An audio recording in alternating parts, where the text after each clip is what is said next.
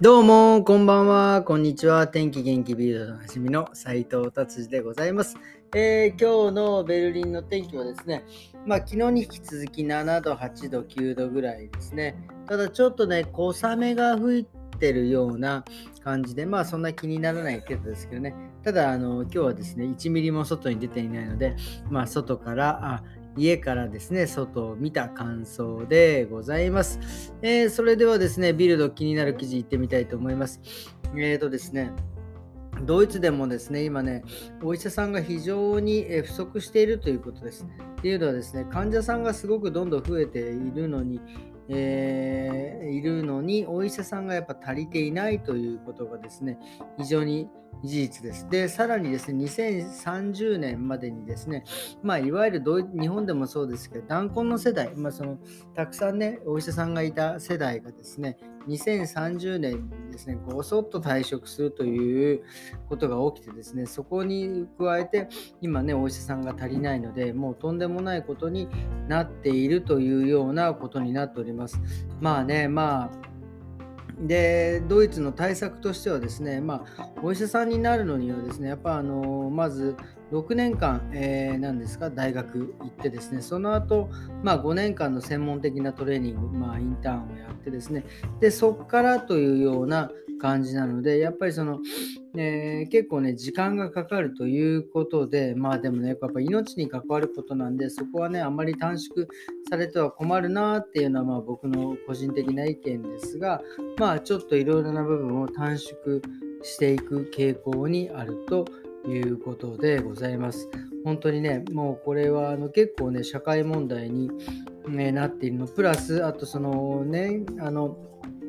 やっぱね、医学部ってやっぱ結構ね、お金がかかるので、まあ本当にあの、まあ、年間で1、10、100、3万ユーロぐらい、えー、とかですね、いろいろかかってくるので、まあそれなりのね、費用がやっぱり、まあ、いろんな形でね、えー、その国から支援されて、まあ、そこの負担が軽くなっていくということがですね、まあえー、大事になってくるんじゃないかなというふうになっております。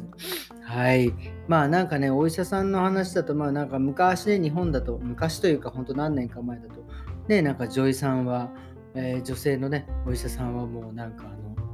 何ですかあのなかなかお医者さんになりづらいとかね、まあなんか意図的になんか落とされるとかありましたけどもね、ドイツではもうそういう問題ではなくてですね、もそもそもお医者さんが少なくなってきたというのですね、ちょっと焦っている状態であるみたいでございます。はい、じゃあそれでは次の記事いってみたいと思います。次はですね、えっ、ー、とですね、えー、配達の方たち、まあ、いわゆるドイツのポストだと DHL とかがね、結構メインで、えポストの荷物を運んでいるんですが、もうとにかくもうね、今、かつてないほどのなんか量になってるみたいです。まあもちろんその、ね、年末っていうのもありましたが、で、それにプラスですね、この苦情っていうんですか、がですね、4万3500件。これ何を苦情してんだっていうとですね、まあ、要はま荷物が届かない、荷物がどこ行ってんだ、まあ、あのもういわゆるまあ普通にまあなんか荷物が届かなかった時のまあいわゆる苦情ですよね。別にそのなんか配達員の態度が悪いとかそういうことではなくてですね、ただただ荷物が届かねえぞっていうような、えー、感じになっていると思います。ただですね、えー、ともう今はですね、まあもう今年末も過ぎたので、まあ年頭になって、まあ少しね、苦情の状況は減ってきているというような風に書いてありますが、まあ、これはもう本当にあのあれですね、まあ、そのいわゆる、えポストの人たちがストライキを起こしたりとかいろいろしてましてるみたいですが、まあ、これからはですね、えー、多分人員をですね、これから増やしていって、働く人をね、増やしていってですね、その辺の、え、問題をですね、解決していくんではないかなというような、え、感じでございます。はい。ということで、次ですね。次はですね、これも本当にこんなに、ドイツもね、インフレがね、率がもう本当10%超えて、まあまあ高くなってきているんですが、あのですね、まあ前にもお話ししましたが、なんかルイ・ヴィトンとかですね、そういうハイブランド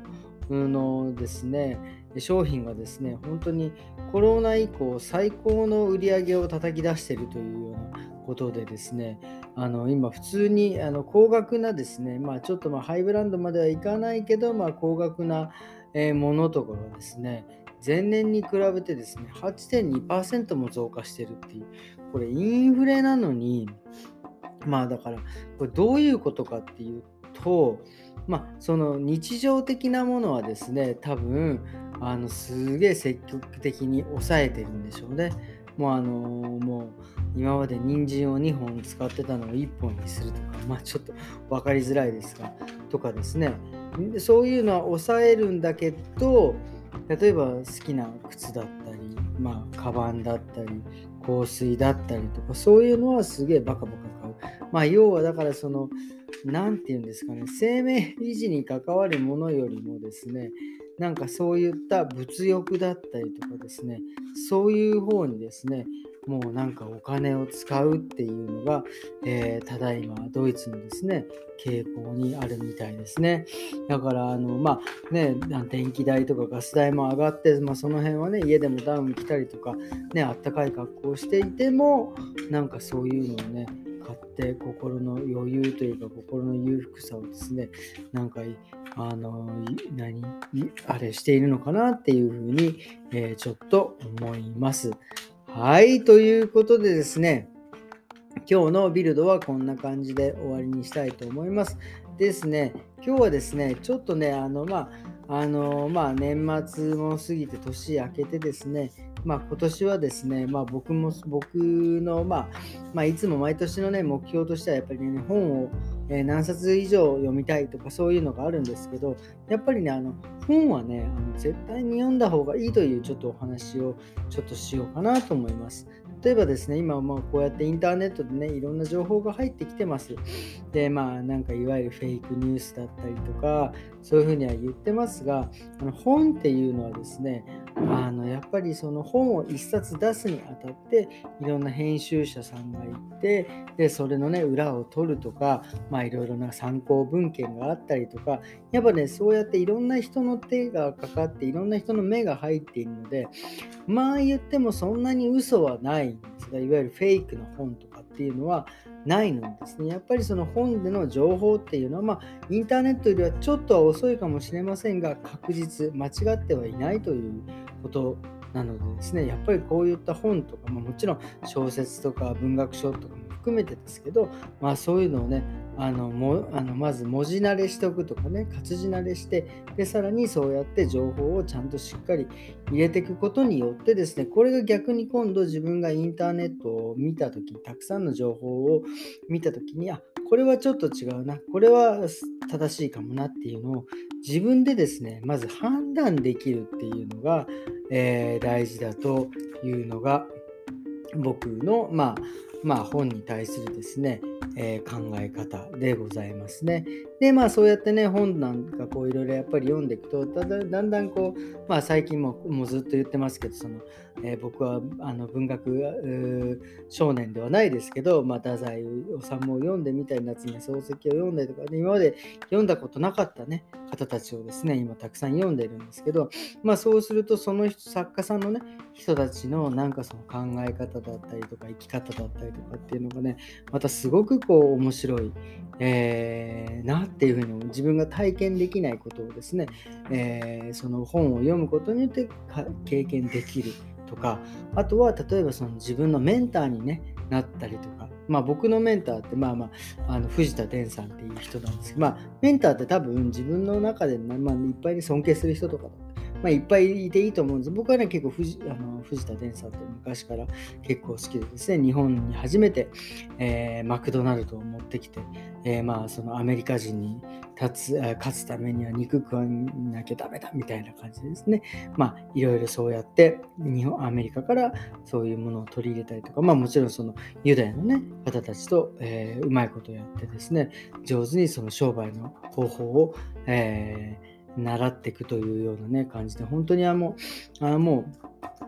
日本ではもう本当に最高の、まあ、なんて実業家、孫さんなんかもね、え藤田伝さんに、えー、これから何を勉強したらいいんですかっていうふうに手紙を書いて、まあ、藤田さん、藤田伝さんはですね、まあ、これからパソコンなんじゃねえかって言って、えー、孫さんがですね、パソコンをアメリカでガッと勉強するっていうようなね、逸話もね、あるぐらいの方でございますっていうね、そういう人もね、なんかいろいろえ本を読んでいくうちにですね、いろんな人と、まあ、出会えるというか、まあえー、知り合うというか、まあ、見つけるというかね、でそこから自分のメンターになっていくっていうのはですね、非常にあの、えー、僕はですね、あのまあ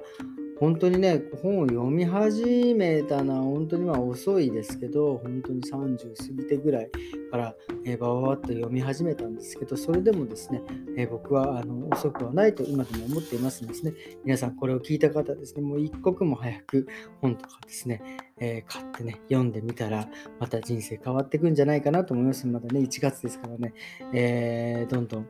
ね、自分の目標をですね、立てて進んで今年1年ね、最高の年にしていただければいいかなっていうふうに、え、思っておるわけでございます。ということでですね、今日はこんな感じの週末で終わりにしたいと思います。明日からですね、また月曜日ですね、張り切っていきたいと思います。それではまた明日。さようなら。